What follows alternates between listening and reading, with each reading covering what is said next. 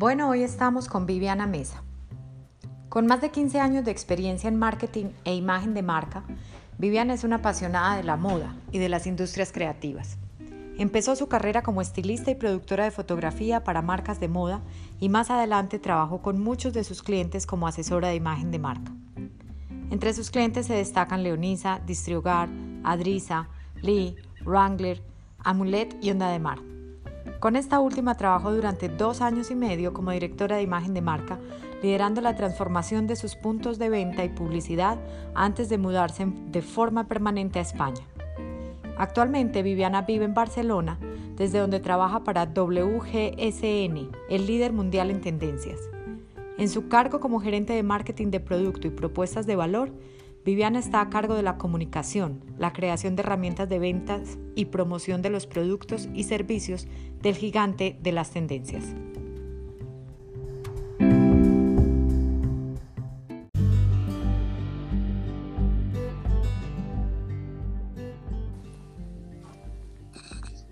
Hola Vivi, ¿cómo estás?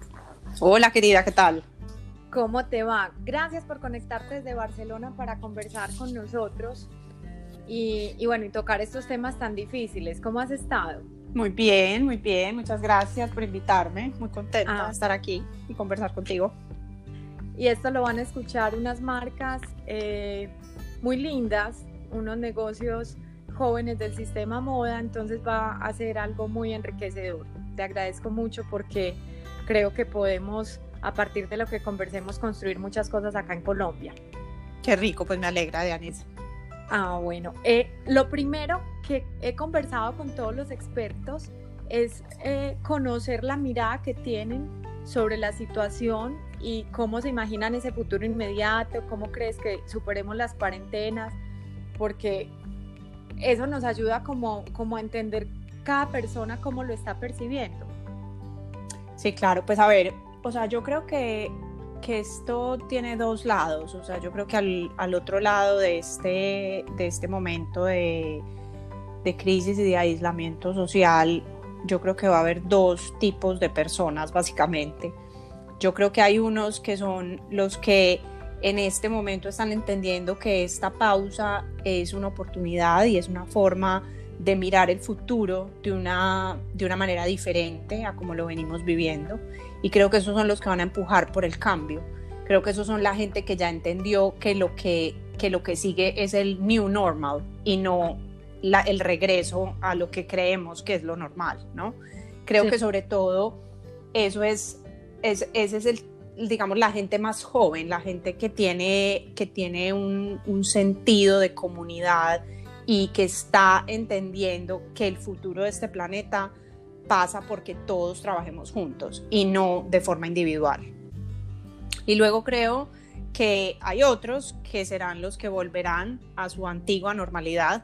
Creo que esto será más la gente mayor, que le cuesta en este momento ya un poco más entender el, el, el momento de, de, la pandemia como una oportunidad de cambio, sobre todo porque es normal, ¿no? Que los seres humanos a medida que vamos envejeciendo, pues sentimos que vamos de salida. Entonces, ¿qué, qué tengo que hacer yo? ¿Por qué tengo que cambiar ahora? Si yo ya he pasado por un montón de cosas en mi vida y estoy hablando de estas generaciones que han vivido las guerras, las generaciones que, o sea, que les ha tocado unos cambios sociales muy profundos y que ya sienten que este ya no es, digamos, su problema, sino que esto ya es responsabilidad de las generaciones más jóvenes. Eso es lo que yo creo que va, que está pasando, no creo que sea lo que vaya a pasar, creo que es lo que ya está pasando, porque no sé si, si a ti o a la gente que nos está escuchando le ha pasado lo mismo, pero para mí las conversaciones más difíciles en este instante son con la gente mayor de unos 70 años, que son como que uno dice, pero, o sea, por favor. No han entendido nada. Exactamente. Están, sí, totalmente desconectados. Exacto, entonces, y son la gente que le ha costado muchísimo más el aislamiento social, la gente que cree que tiene derecho a salir a comprar. Aquí, por ejemplo, pasa que es muy común salir a comprar el pan por las mañanas o salir a comprar el, eh, digamos, como los alimentos y las cosas que vas a consumir en el día. Y esta gente quiere seguir viviendo esa misma realidad en este momento en el que España está en un absoluto confinamiento. Entonces, también es la gente que hace más difíciles las cosas, porque pues es la gente que, se está contagiando más, la gente que lo pasa más mal con el virus, y pues digamos que sí, es como que también hay que ponerse pues en, en, su, en sus zapatos y entender que su percepción del mundo es una muy distinta a la que podemos tener las generaciones más jóvenes e incluso las más jóvenes que nosotros. Sí, incluso eh, uno lo vive con generaciones, pero también noto que este cambio de asumir una nueva normalidad está muy ligado como a los niveles de conciencia de cada persona. Sí, totalmente. o sea, hay personas que, que, no ven la hora de, de regresar a, y siendo jóvenes, de regresar a los hábitos anteriores sin importar, pues sin haber interiorizado lo que esto significa. Entonces también pues hay como temas de niveles de conciencia que también tendrá que, serán muy culturales. Nosotros pues como latinos somos más, más, ¿qué? Desordenados de pronto. Yo creo que más inmediatistas, probablemente. Em, yo creo que eso tiene mucho que ver, siempre lo he pensado y es una teoría que existe que tiene mucho que ver con el clima y con, con, la capacidad que tienes de acceder a ciertas cosas sin la necesidad de la planeación. En los países donde hay estaciones, la gente tiene que planear su futuro, la gente tiene que pensar en el invierno, tiene que pensar en que el invierno eh, restringe el acceso a ciertos alimentos, el acceso a ciertas situaciones y pues obviamente eso necesita una planificación. Los países que están en, en la zona tropical, tienden a ser más inmediatistas en ese sentido, porque pues, claro, o sea, si tenés una, en, Colombia o en cualquier país del trópico, si tenés una palma de plátano en tu casa, pues ya tenés alimento y puedes comer y probablemente puedes comer todo el tiempo, todo, durante todo el tiempo del año, mientras que en, en los países de los hemisferios sur y norte eso no pasa. Entonces, creo que tiene que ver con eso y, y creo que lo que dices del nivel de conciencia es una cosa muy cierta. Yo creo que eso ya va pues como al lado más filosófico de lo que esta pandemia significa para la humanidad, pero, pero creo que también tiene mucha relación con lo que como marca o como, o como dueños, emprendedores y dueños de negocios, uno tiene que estar mirando ese futuro. O sea, yo creo que en este instante, si la gente que, que tiene poder de decisión, si los líderes de las empresas, y estoy hablando de grandes y chiquitas, si no se están cuestionando cuál es el retorno a la actividad y qué conlleva retornar a una actividad comercial, entre comillas, voy a decir más productiva, porque creo que no es que creo que toda la productividad se haya perdido, pero digamos que de, como lo entiende pues el sistema capitalista, la producción, em, pues entonces no, no entendieron nada. O sea, si la gente no se está cuestionando lo que esto significa para nosotros a nivel de creación y de marcas y de consumo, es que no entendieron nada. Vivi, ¿y cómo te imaginas ese new normal, esa nueva normalidad a la que vamos a estar enfrentados? Como, como China que está regresando a la normalidad eh, con un distanciamiento social, ¿cómo te imaginas que, que vamos a, a, vivir estos próximos meses?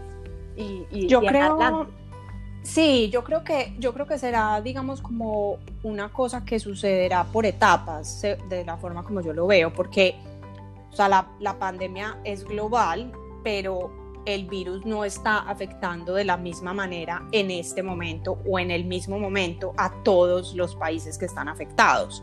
Entonces, tienes, tienes mucha razón con lo que dices, de que, por ejemplo, China está, eh, digamos, de una forma muy consciente y muy, muy precavida, regresando a poder salir a la calle, poder interactuar, con otras personas que no son tu núcleo, digamos, familiar duro. Eh, la gente va a poder empezar a salir y yo, creo que eso gradualmente, eso va a ir pasando, creo que de, de, de, este a oeste, porque es, digamos, el recorrido que el virus está teniendo. Sí. Y creo que eso va a hacer que la forma como nos enfrentemos a, ese, a esa nueva normalidad no sea generalizada. O sea, de la misma forma como nos estamos enfrentando al virus en fases, nos vamos a enfrentar a esa nueva normalidad. Y creo que eso va a hacer que ese periodo de transición sea mucho más largo que lo que, que lo que mucha gente está esperando, porque la gente yo en conversaciones que, que, he tenido en estos últimos días, siento muchas veces que la gente cree que si el confinamiento se acaba el 27 de abril, el 28 de abril vamos a volver a la normalidad. Y eso no va a ser así. O sea, el 28 de abril vamos a abrir unas posibilidades y vamos a poder tener acceso a ciertas cosas que en este momento tenemos muy limitadas, pero ni el consumidor va a ser el mismo, ni el comercio va a ser el mismo, ni la forma como esas dos cosas se relacionan va a ser la misma. Entonces, creo que hay que tener muy claro que en el universo, por ejemplo, de una marca, hay que pensar en, en lo que está pasando a nivel local, pero también en lo que está pasando en esos otros mercados donde potencialmente esas marcas tienen alguna presencia. Entonces, creo que hay que tener mucha conciencia de que esto va a diferentes velocidades. Eh, ¿Y cómo te imaginas, entendiendo eso, que es muy cierto, que es totalmente cierto, que el mundo se va a ir, así como nos montamos en la pandemia, nos desmontaremos igualmente eh, por fases. Eso habilitará unos mercados primero, mientras otros están bloqueados. Eh, en fin, ¿cómo crees que las marcas o, o, qué crees que espera el consumidor de las marcas de moda en este momento? Porque la moda es uno de los grandes afectados en ventas de manera inmediata?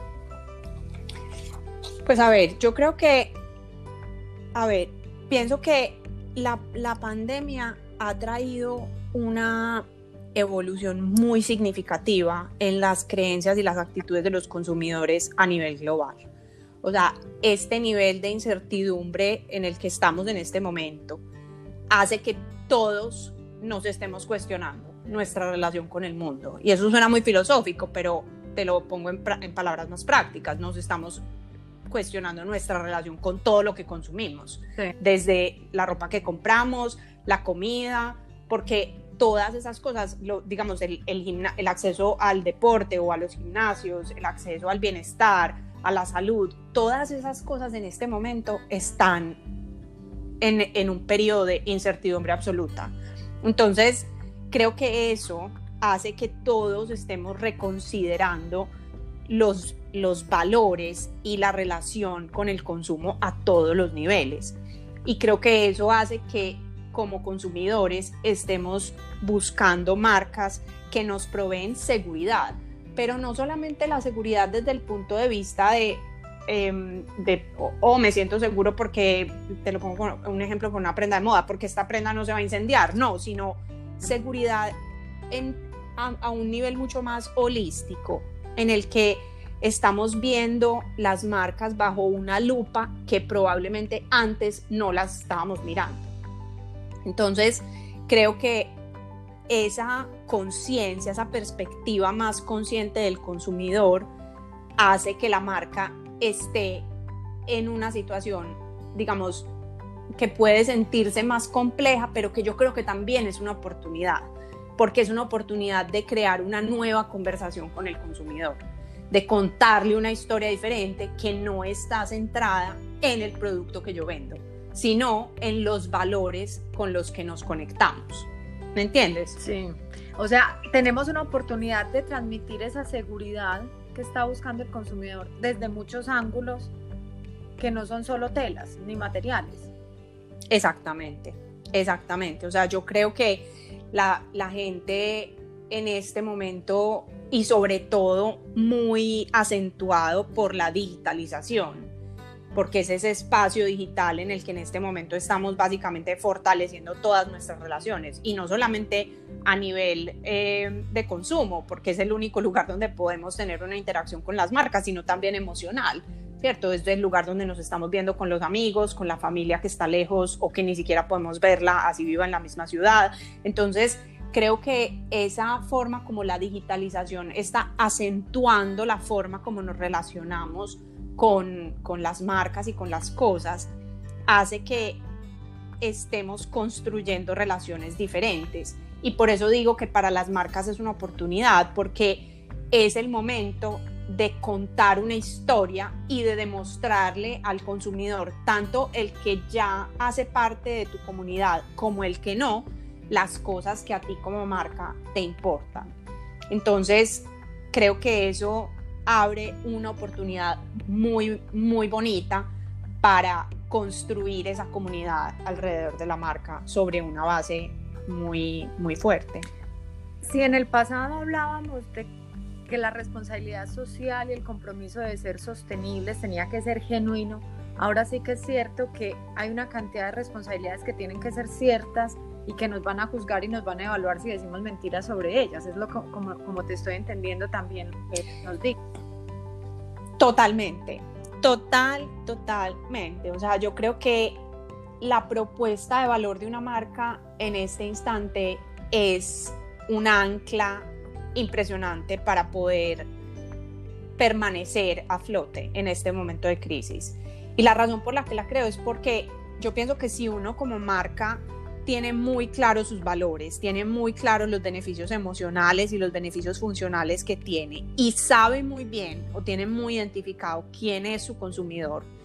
El trabajo de mirar hacia el futuro y de entender este momento, digamos, yo quiero alejarme de la palabra crisis porque quiero pensarlo más en, en positivo, pero digamos que enfrentarse a este preciso momento es una cosa que sale naturalmente y no debería ser abrumador en mi, en mi, desde mi punto de vista, porque es cierto que, vuelvo a la incertidumbre, las marcas necesitan un nuevo plan en este, en este momento de incertidumbre, pero ese plan tiene que estar anclado en el trabajo previo que esas marcas han hecho.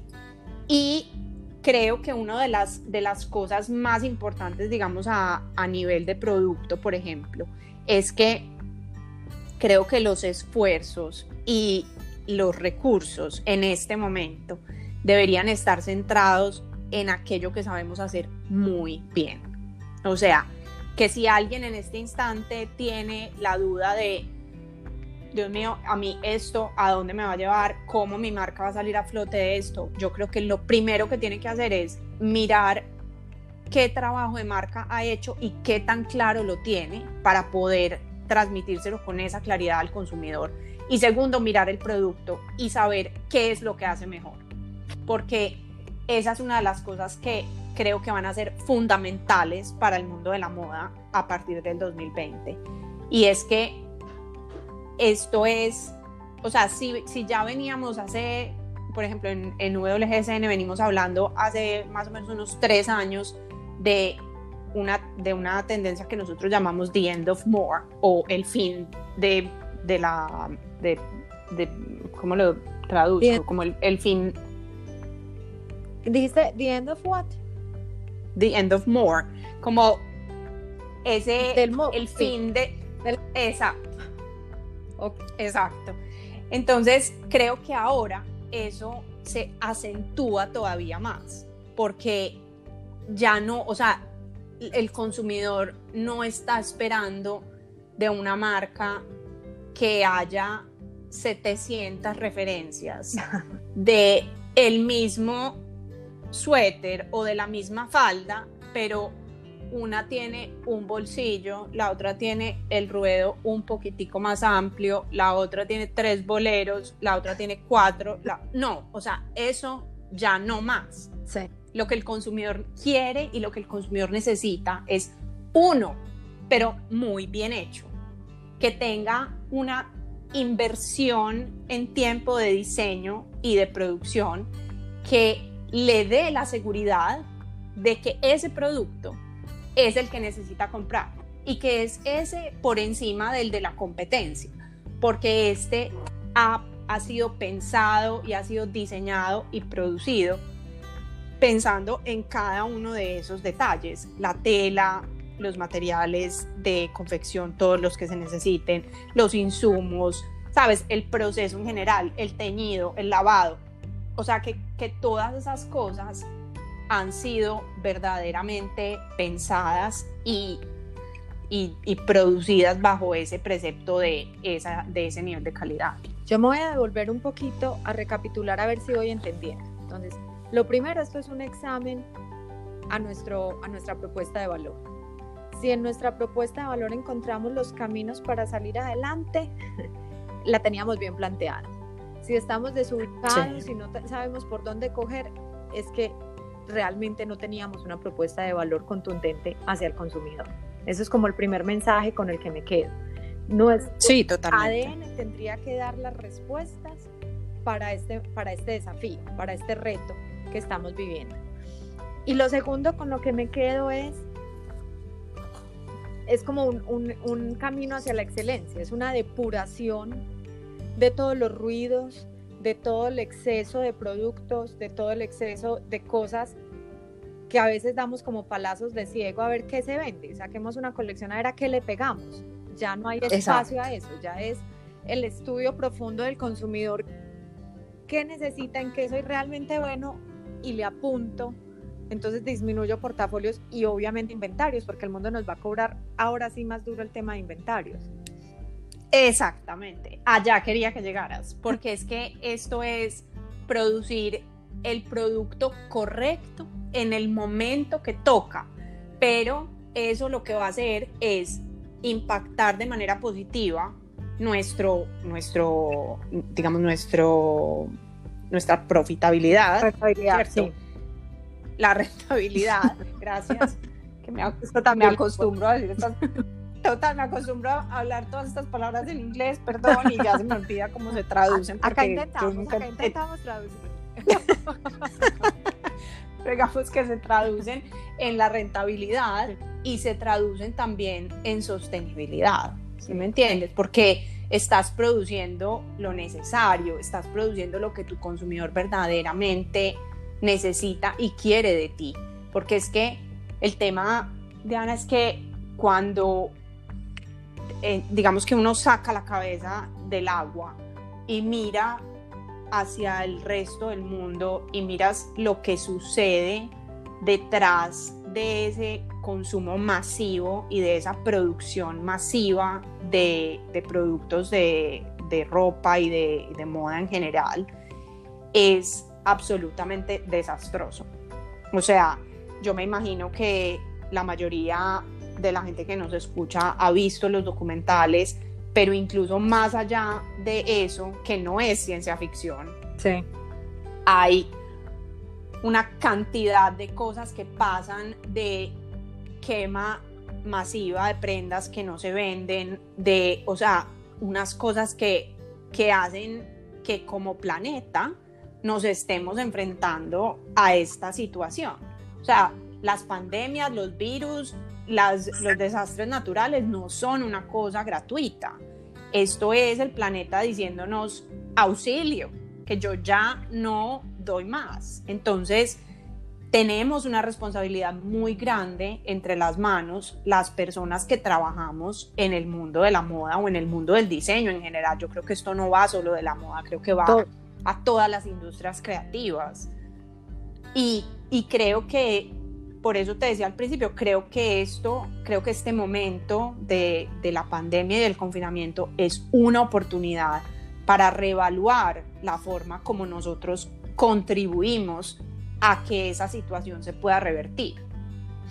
Eh, mientras te escucho, Vivi, eh, en cada cosa es que me quedo pensando en eh, cuando llegamos a ese producto correcto en el momento correcto porque, porque no podemos generar estos inventarios, porque no podemos seguir sobrecargando el planeta, porque ya nos pasaron factura, porque hasta nuestro vestir se va a reinventar, porque muchas cosas en nuestros hábitos eh, se van a transformar y las marcas tienen que ser tan asertivas en su propuesta, en su producción. Yo me voy yendo hacia los procesos que eso implica y pienso en eh, pues un tema de análisis de datos, por ejemplo, para poder conocer profundamente al consumidor y poderle ofrecer realmente lo que busca. Es como sacar colecciones donde es el bestseller. O sea, antes sacábamos colecciones y había unos bestsellers y, y otros más o menos y otros pues que eran el relleno y sacábamos la promoción y se acabó.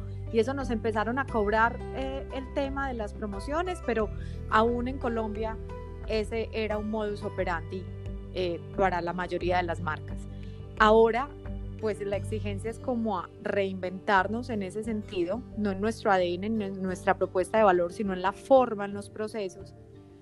Y no sé si, si quepa decir que es como una especie de de selección de las especies de Darwin, pues como el más fuerte. Totalmente, es que el más fuerte va a sobrevivir y va a ser capaz de reinventarse por una selección natural. El que tenga como las competencias va a ser capaz de dar la talla.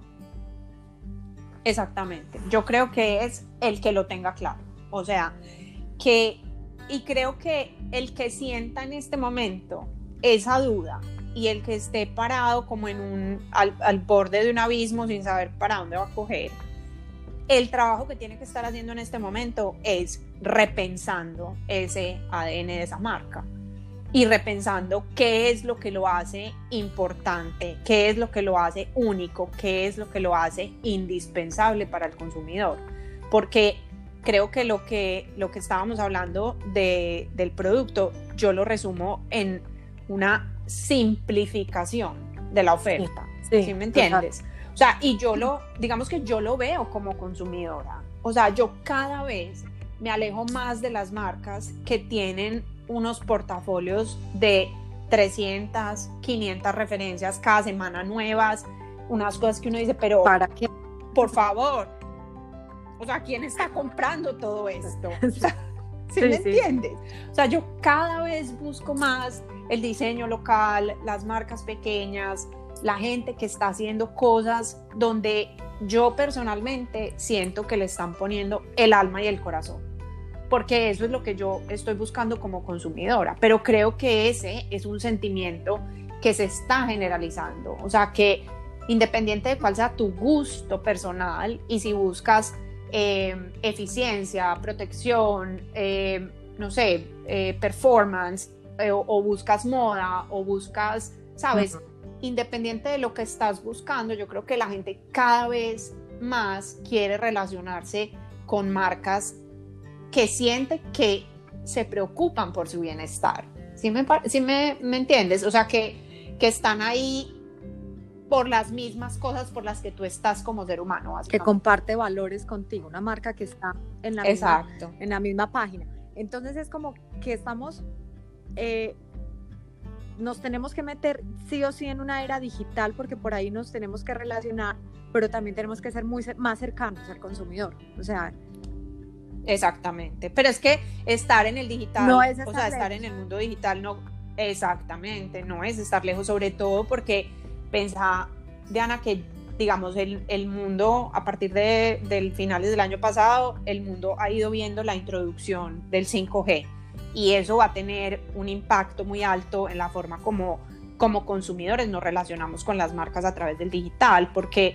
la forma en que, en que positivamente eso va a impactar la experiencia de aplicaciones y de sitios web y de, digamos, de, de experiencia del usuario con la marca en el mundo digital va a ser muy positiva. Entonces, cada vez más los consumidores van a querer tener ambas opciones. Yo no creo que, el, yo soy de las personas que cree que el retail no se va a morir, o sea, yo, yo estoy segura que el retail va a permanecer y que se va a hacer inclusive más fuerte porque va a ser un lugar donde tú vas a ir a compartir con la marca otras cosas que no están centradas 100% en el producto, que pueden estar centradas en la conveniencia o en la capacidad de todavía a los que son muy románticos y les gusta tocar, ver, sentir, oler, pues eso va a estar ahí para ellos, pero yo creo que la tienda, y ya lo estamos viendo en, muchos lugares del mundo, la tienda se está transformando en un lugar de encuentro más que en un lugar de venta. Totalmente, es que la,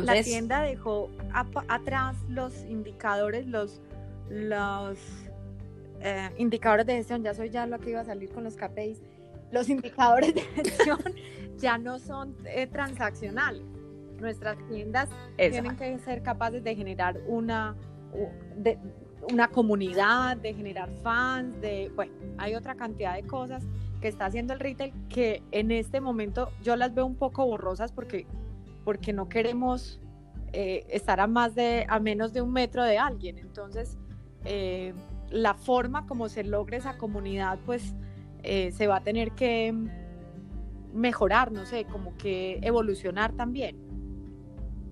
Exactamente, pero, pero digamos que lo bonito de eso es que la tecnología hoy nos permite esa, esa, esa interacción mucho más humana, así no estemos cercanos físicamente. Entonces, creo que a tu pregunta de si tenemos que irnos a full con el digital, mi respuesta es sí, hace cinco años. O sea, sí.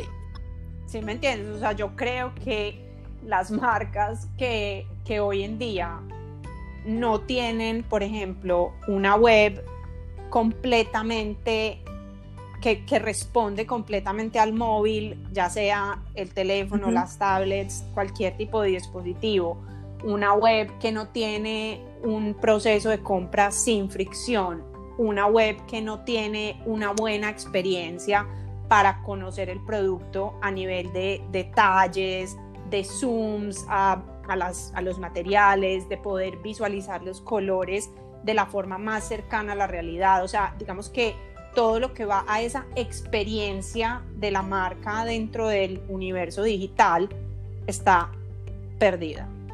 O sea, y creo que esa gente lo tiene que estar pasando muy mal en este momento, porque ahora sí que estamos viendo cómo las marcas que tienen esa tarea muy bien hecha son las que están entregándolo todo en esta situación y, son capaces de responder además. Y que ya su preocupación, digamos que no es técnica, sino que su preocupación en este momento es la conversación, la comunidad, qué estoy haciendo, cómo estoy colaborando, eh, de acuerdo obviamente a su ADN, no es que todo el mundo tenga que estar haciendo las mismas cosas y contando las mismas historias, para nada, pero sí creo que, que cuando ves que tu marca favorita de, no sé, de productos para el cuidado de la piel, además está recomendándote cómo puedes hacer un producto antibacterial en casa para limpiar las cosas que te llegan de fuera cuando pides por, por el online, pues obviamente como consumidor eso te va a hacer muchísimo más feliz que la que simplemente está tratando de venderte un producto nuevo con el 20% de descuento porque obviamente las ventas están jodidas. Totalmente, totalmente. Yo creo que incluso el que solo está comunicando descuentos está recibiendo un juicio y un rechazo enorme. Eh, es que se lo merecen, sinceramente. Te lo digo. Sí, pues. sí, sí, yo creo que, está recibiendo, aunque no falta el comprador de descuento, ¿cierto? Pero volvemos a los niveles de conciencia, pero en este despertar de conciencia queremos son otras conversaciones, pues.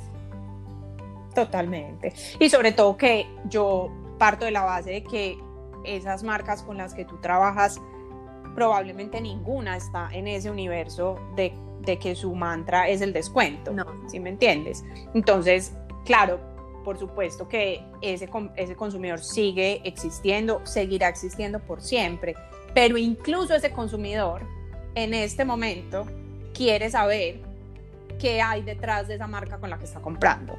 Sí. Porque aún ese consumidor está castigando esas empresas y esas marcas que no están siendo empáticas. Yo creo que la palabra clave en esta situación es la empatía, ¿sabes? O sea, empatía con que eh, todos estamos en una situación difícil, con que hay unas personas que la están pasando más mal que otras, que hay eh, personas que están en un estado de vulnerabilidad muy alto, ya sea físico, emocional eh, o económico. Entonces, creo que una marca, a mí en este momento, por ejemplo, cuando estoy viendo Instagram y me salta una marca que está haciendo un giveaway de cualquier tontería. Exacto, o sea, yo lo primero que hago es como, o sea, primero, ¿qué es esto? O sea, si eso es una publicidad, hasta luego, o sea, no quiero nunca más ver nada de esta empresa. Y si era alguien que yo seguía, inmediatamente unfollow, porque es que, o sea, ¿qué es esto? esto? Esto no tiene pies ni cabeza, o sea, por favor, ¿no? Seamos empáticos con el momento, seamos capaces de ir más allá y de, de aprovechar de forma positiva lo que está pasando en este momento. Pero para mí ese, esa forma no es un aprovechamiento positivo. No, no, no, es que todos, todos estamos como como con la piel sensible, con sí, la sensibilidad al máximo y necesitamos que las marcas nos demuestren que sí les importábamos, que no era solo por ventas. Entonces ahí hay un reto grande. Vivi, te va a cambiar un poco el tema y em, desde mi lado comercial, que nos, nos conocimos, sabes que finalmente uno está preocupado también pues por, por la sostenibilidad, por la proyección de las marcas y su capacidad de vender. A principio de año, cualquier marca que me hubiera buscado, bueno, a finales del año pasado, porque ya en enero ya sabíamos que, el coronavirus empezaba a hacer sus estragos en, en China, pero a final de año, a cualquier marca, yo le habría dicho, busque también mercados internacionales porque el mercado colombiano es estrecho, el mercado colombiano eh, normalmente no permite los crecimientos y está muy, muy lleno, muy saturado de, marcas, por así decirlo, o de logos o de producto.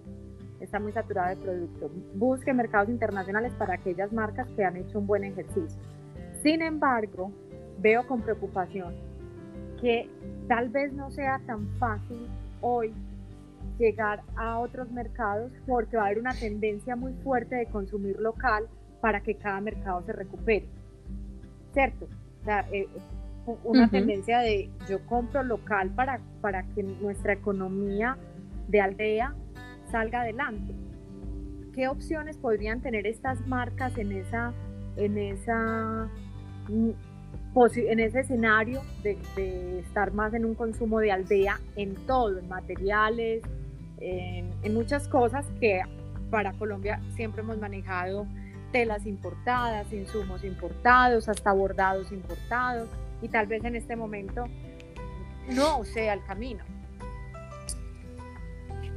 Pues a ver, yo creo que... Tal vez, no sé. El, claro, pero y tenés toda la razón, pienso yo. Pero te voy a decir, ¿por qué? Porque la industria está parada, básicamente. O sea, el norte de Italia lleva dos meses sin producir absolutamente nada. Eh, lo que tengan en stock será lo que venderán, ¿no? Eh, en términos de, telas, por ejemplo. La industria francesa también está muy diezmada porque obviamente al, volvamos al, al, tema de que la pandemia va por etapas, ¿no? Va por va, llegando, exacto, va, llegando por momentos a cada uno de estos eh, lugares del mundo y por eso lo de ir a diferentes velocidades cobra todavía más, eh, digamos, más importancia. Yo creo que el, el tema de, de, de, exportar, por ejemplo, yo creo que seguirá siendo vigente, seguirá siendo importante, pero me devuelvo a el trabajo de la marca, me devuelvo a la propuesta de valor, porque es que no importa en qué lugar del mundo quieras vender o quieras estar, lo importante es qué tan relevante es la propuesta que tú tienes para ese lugar, ¿no? Entonces, por ejemplo, em, y creo que lo hablabas en la última entrevista con, con con Fabián, que, te, que él decía que, por ejemplo, Japón es un mercado que seguramente va a estar muy abierto a recibir un, un producto y una propuesta de producto que sea muy interesante para el comprador internacional que visita Japón, pero también para el local, ¿no? Entonces, creo que ahora ese tipo de actividad va a haber que cogerla con pinzas. O sea, va a haber que hacer unas investigaciones muy serias de mercado para saber si uno va a poder o no igualarse y competir con la propuesta local en cualquiera de esos escenarios.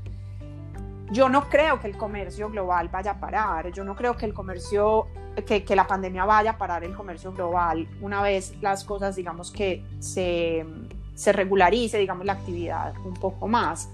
Pero lo que sí creo es que, y, que me parece una gran oportunidad, es mirar hacia adentro y consumir el producto local y hacerle fuerza a la economía propia.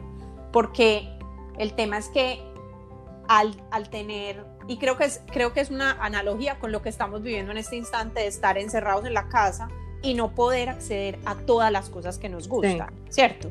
Porque porque no lo hay o porque sencillamente no te puedes desplazar hasta el lugar donde lo conseguías antes. Porque, o sea, digamos que en Colombia creo que tendrán menos este problema porque obviamente la gente se puede subir al carro e ir a buscar las cosas a donde sea, pero por ejemplo acá en España estamos muy restringidos y en teoría no podemos movernos a más de 500 metros del lugar donde vivimos. Entonces, antes íbamos a comprar una parte del mercado en un supermercado al lado de la casa, pero la otra íbamos un poco más lejos, a esa otra ya no podemos ir. Entonces estamos restringidos y no tenemos el insumo para hacer la comida que nos soñamos, ¿no?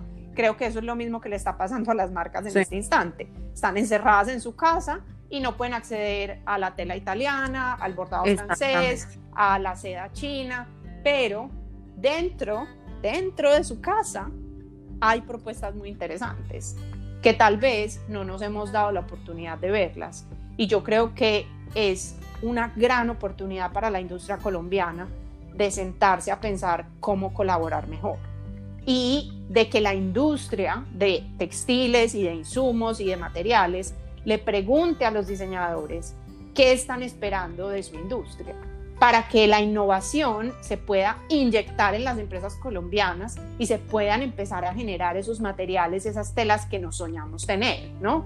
Y en, en los casos específicos donde definitivamente la producción de un producto, de, un insumo, de un material no es posible, pues obviamente iremos al, al especialista al otro lado del mundo que nos lo puede proveer.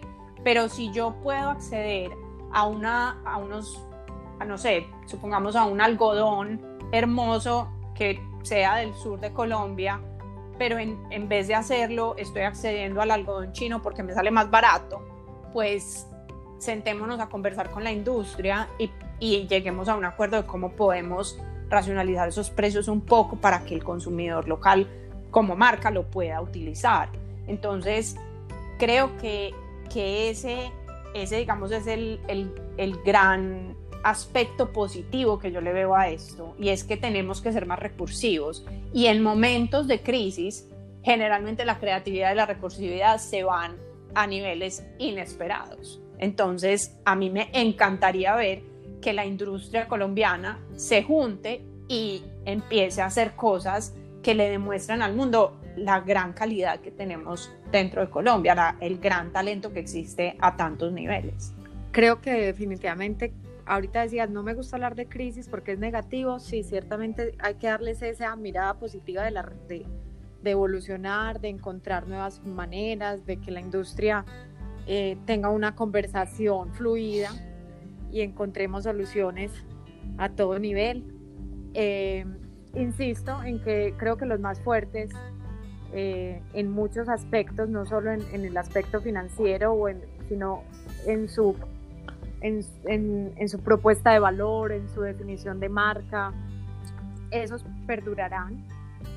Y lamentablemente pienso, hay muchas eh, marcas que no han sido realmente marca, que han hecho productos que tendrán o que encontrar esa propuesta de valor profunda o que reinventarse de cero, ¿cierto? O encontrar eh, otra, otra, otra forma. Yo mm, no sé cómo sea en Europa, creo que en Colombia muchas de estas marcas nuevas son unos esfuerzos en solitario admirables. Detrás hay unos genios increíbles, pero también hay unas oportunidades colaborativas en este momento.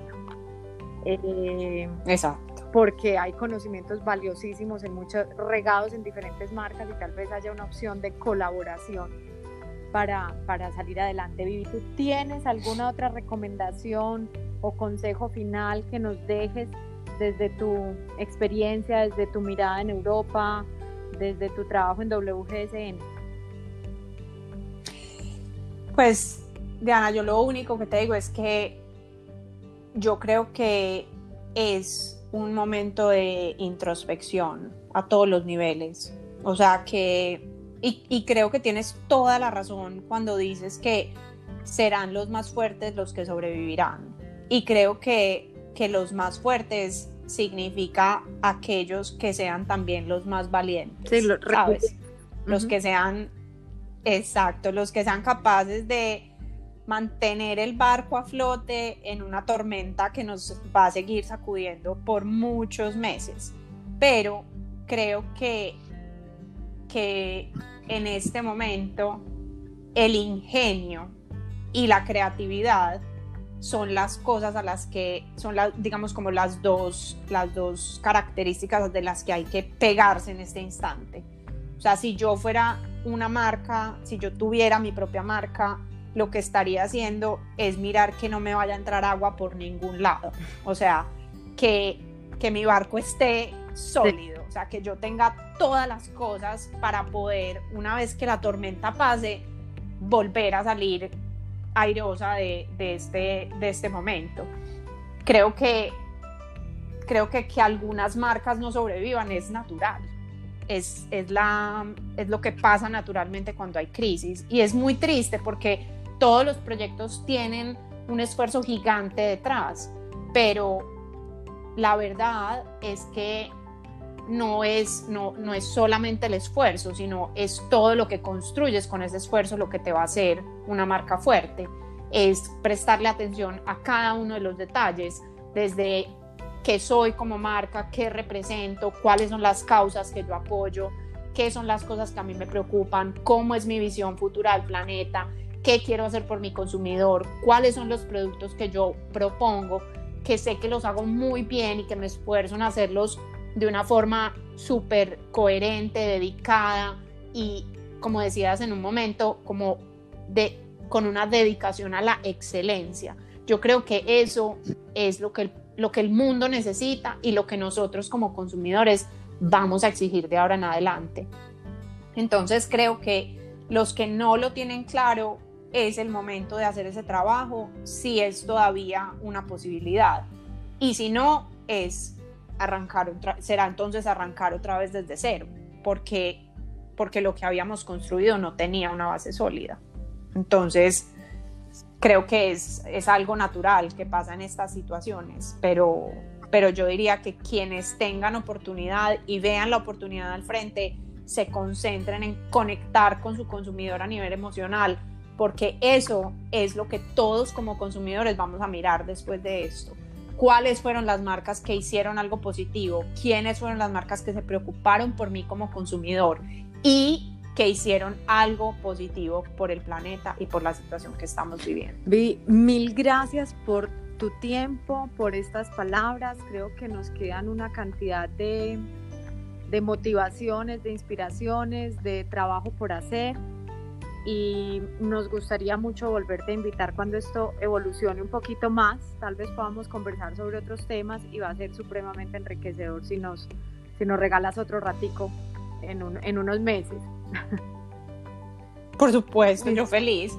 Muchísimas gracias por invitarme y pues nada, aquí estoy. Los que tengan preguntas, yo trato de ser muy generosa con mi conocimiento, pero si, si, los, si las marcas con las que tú trabajas quieren hablar y extender la conversación, yo estoy aquí, yo creo que eso es parte de lo que tiene que pasar en este instante.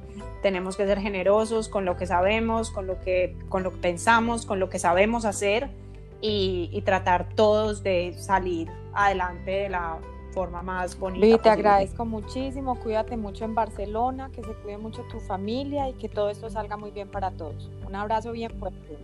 Muchas gracias. Muchas gracias Diana, lo mismo para todos ustedes.